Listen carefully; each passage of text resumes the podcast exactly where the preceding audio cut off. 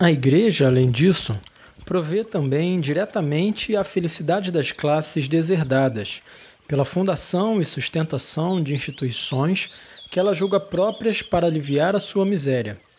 E mesmo neste gênero de benefícios, ela tem sobressaído de tal modo que os seus próprios inimigos lhe fizeram seu elogio.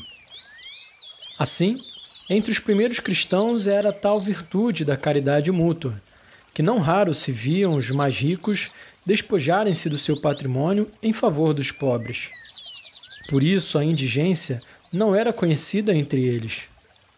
Os apóstolos tinham confiado aos diáconos, cuja ordem fora especialmente instituída para esse fim, a distribuição cotidiana das esmolas, e o próprio São Paulo, apesar de absorvido por uma solicitude que abraçava todas as igrejas, não hesitava em empreender penosas viagens para ir em pessoa levar socorros aos cristãos indigentes.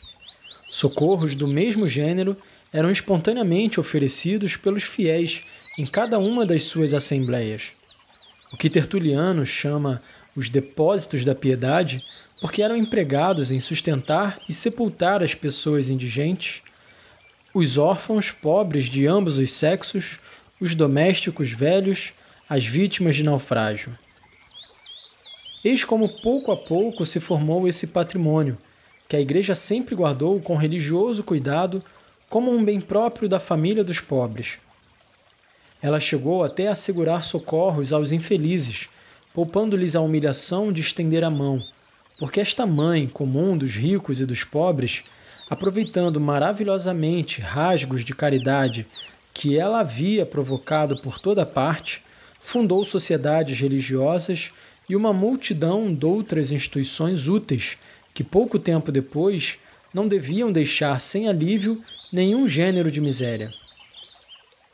Hoje, sem dúvida, um certo número de homens que, fiéis ecos dos pagãos de outrora, chegam a fazer, mesmo dessa caridade tão maravilhosa, uma arma para atacar a igreja, e viu-se uma beneficência estabelecida pelas leis civis substituir-se à caridade cristã.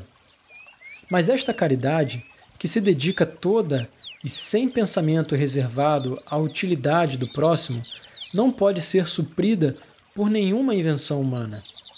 Só a Igreja possui essa virtude, porque não se pode aurir senão no sagrado coração de Jesus Cristo, e é errar longe de Jesus Cristo estar afastado da sua Igreja.